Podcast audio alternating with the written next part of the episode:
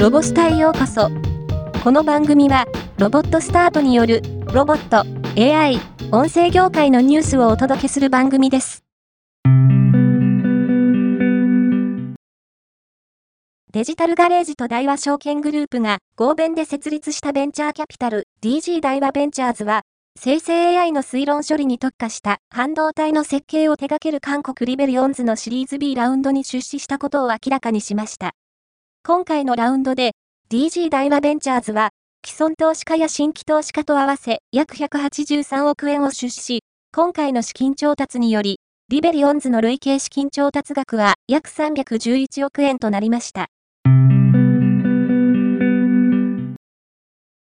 工科学園中学校高等学校と NTT 東日本は NTT 東日本の所有するスポーツアセットや ICT を活用し、部活動の地域移行や教員の働き方改革などの課題解決に向けたスポーツ、クロス、ICT の取り組みを共同で企画。1月14日に NTT 中央研修センター体育館にて同企画を実施しました。当日はバドミントンの部活動を模してリアルタイムの遠隔指導及びオンデマンドの指導動画を用いた練習を生徒に体験してもらい、指導者が現場にいなくても部活動が成立するのかどのような工夫をすれば、楽しくスポーツに取り組むことができるのかなど、生徒の声を聞きながら共に検証しました。パトレーバーのイングラムなどの登場型エンターテインメントロボットを開発しているムーブロットは、4社を引き受け先とした J キッス型新型予約券の発行による資金調達を行ったことを発表しました。累計で1.15億円となります。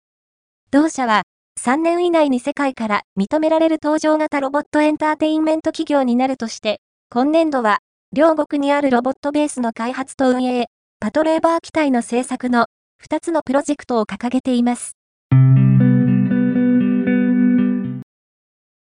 物流ロボティクスサービス、ラースを展開しているプラスオートメーションは、日本通運株式会社の平井物流センターに T 相当32台導入したことを発表しました。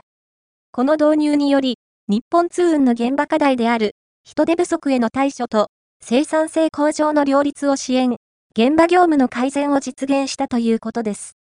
特に人手がかかる仕分け工程に T ソートを活用することで、スループットを平準化し、庫内業務全体の生産性引き上げにつながるとしています。